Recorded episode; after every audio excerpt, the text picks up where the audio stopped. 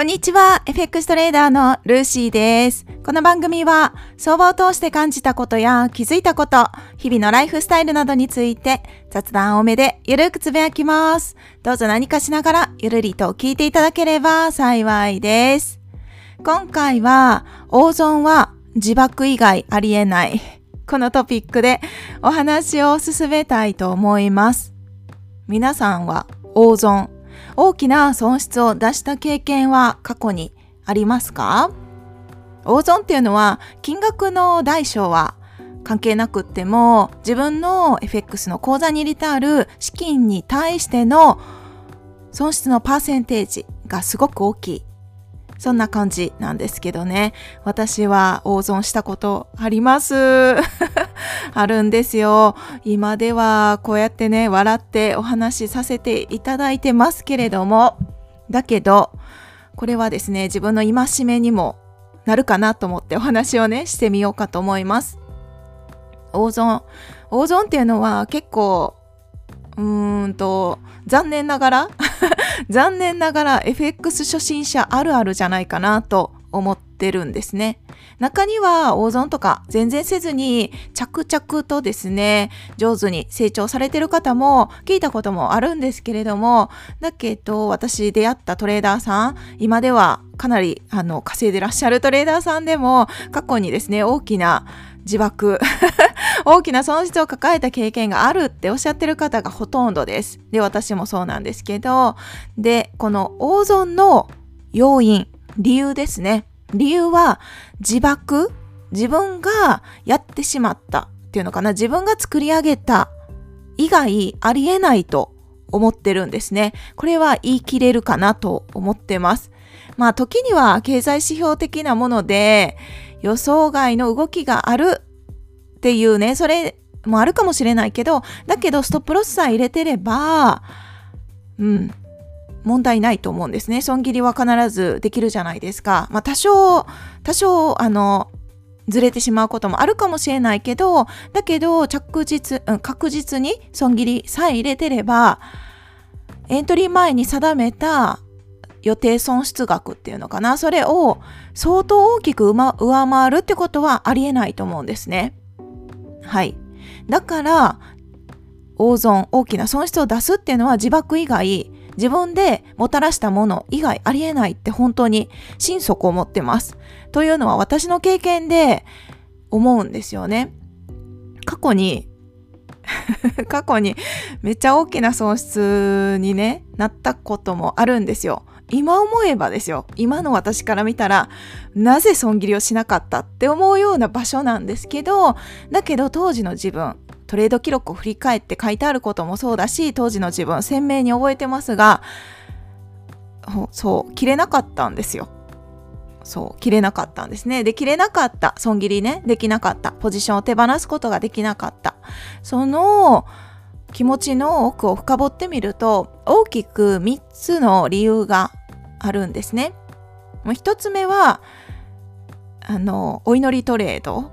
だからポジション持ってたらだからまた戻ってきて今逆行してるけどまた戻ってきて利益になるんじゃないかっていうお祈りトレード。期待ですよね。それが1つ目の理由でポジションを手放せなかった。で2つ目。2つ目はですねそのポジションをポジションをというか、えー、と損失額が受け入れられない。まあ、ポジション話せないっていうのと一緒なんですけど、そもそもエントリーの時に損失額を決めてなかったっていうところですよね。はい。だから資金管理ができてなかったっていうところです。損失額の見える化ができてなかったから、いきなり大きな額自分にとっては大きな額になった時に、もう脳が考えられなくなって、過去に放送しましたけど、どうにでもなれ効果。もうどうにでもなってくれみたいな。もういいわみたいな。講座解けてもいいわみたいな。そんな気持ちになっちゃって、人ってそういうね、ことをなってしまうらしいんですよ。誰でもあり得る考え方らしいんですけど、本当にどうでもよくなっちゃうらしくって。思考停止ですよね。判断ができなくなる。それが2つ目の理由。で、3つ目の理由としては、もうこれがあのこの3つ全ての理由をあの包括すると思うんですけどまとまると思うんですけどもし今回そのポジションを手放して損切りになったとしてその損切りをまた積み上げていく利益をこう積み上げていくじゃないですか。その自信がないっていうところです。ちょっと説明おかしいですかね。わかるかな。今損切りしたとするじゃないですか。でその損切り額うんと例えば口座の資金の50%の損失が出たとします。例えばね。でそうだな。口座に入れてある金額が例えば今10万円だったとして、で、口座の資金半分だったら5万円になるじゃないですか。口座の資金がね。で、5万円になって、で、5万円でも口座の残高がゼロにならない限りはトレードってし続けられるじゃないですか。だけど、だけどですよ、その5万円の利益をまた取り返すっていうんですかね元の10万円まで戻すのにやっぱり労力がかかってそれが大変だなって思いと自分にそこその5万円をプラスに持っていけるっていう自信がなかったっていうところだからただただお祈りトレードになってたのかなって思うんですよね。でさらになぜそのさらさらに深掘りをするとねそのなぜうんと50%なくなった利益をもう一度もプラスに持っていけない持っていける自信がなかったかっていうとそれはトレードルールが明確じゃなかった。そこに行き着いたんですね。はい。再現性があるトレードスタイルを構築できてなかった。とでも言えますかね。うん、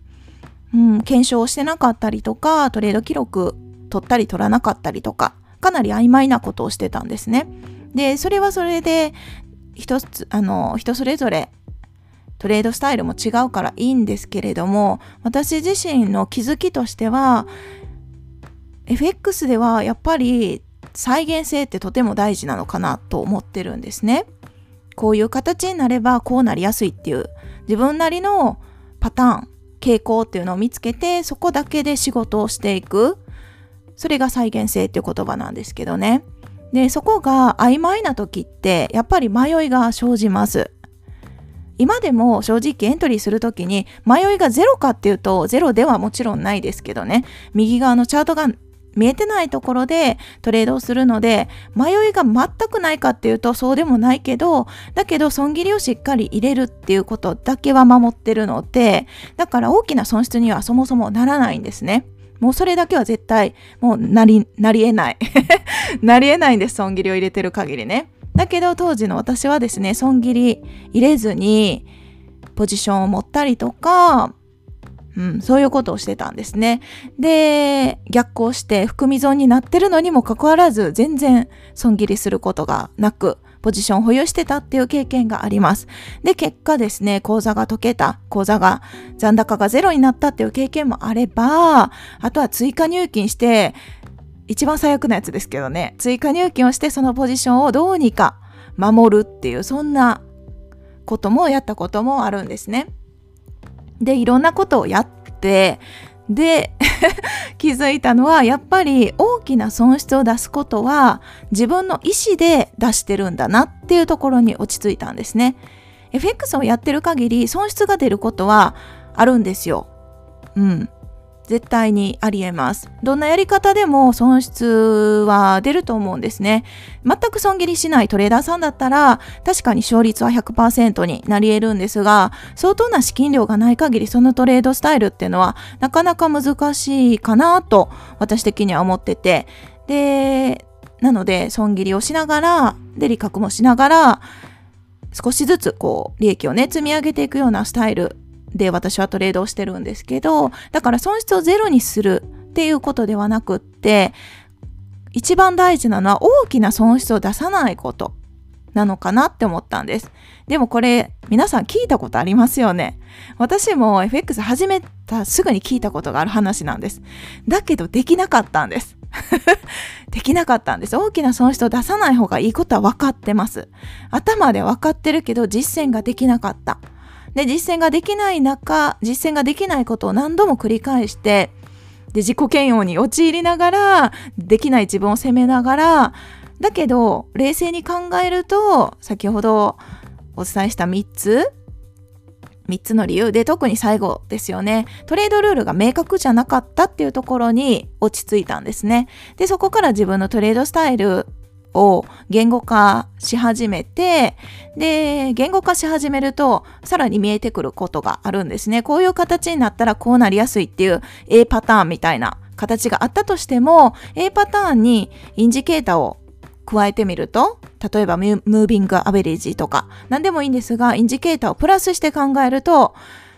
さらに、うんと、エントリーできるポイントっていうのが絞られてくるんですね。そんな感じで、エントリーチャンスを増やすっていうよりかは減らす方向で考えていけばいくほど、もうそもそもエントリーできるポイントっていうのが少ないっていうことに気づき始めて、この再現性があるところね。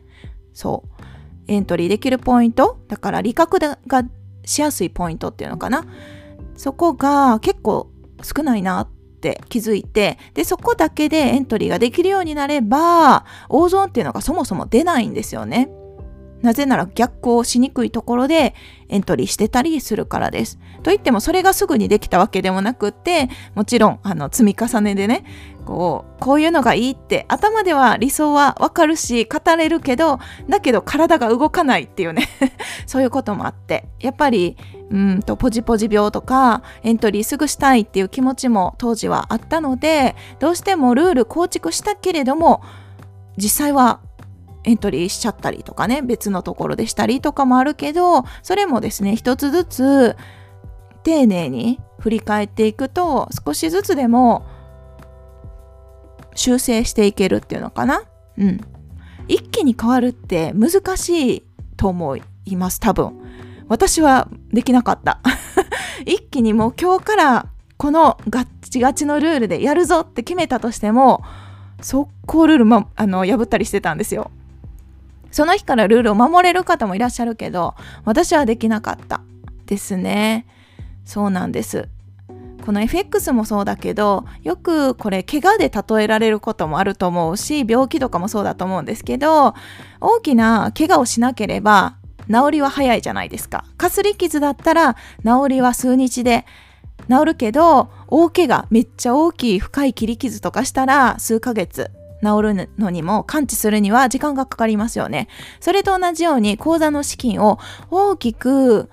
減らしてしまうと元に戻すのに時間がかかっちゃうんですね。だから細かく損切り、損失額を限定するっていうことが大事だよって FX でも言われてるのかなって思ったりします。なかなかね、こう頭では分かってても実践ができないんですよね。いや、私だけかもしれないけど、実践ね、できなかったんですよ。できないけど、できないけど、できるようになるまで、やっぱり意識的に諦めず続けることが大事なのかなって、はい、実体験で感じてます。ということで、今回は、大損は自爆以外ありえない。このトピックでお話をさせていただきました。では今日はこの辺で終わりますね。最後まで聞いていただきありがとうございます。今日も皆さんにとって素敵な一日となりますように。それでは次回の配信でお会いしましょう。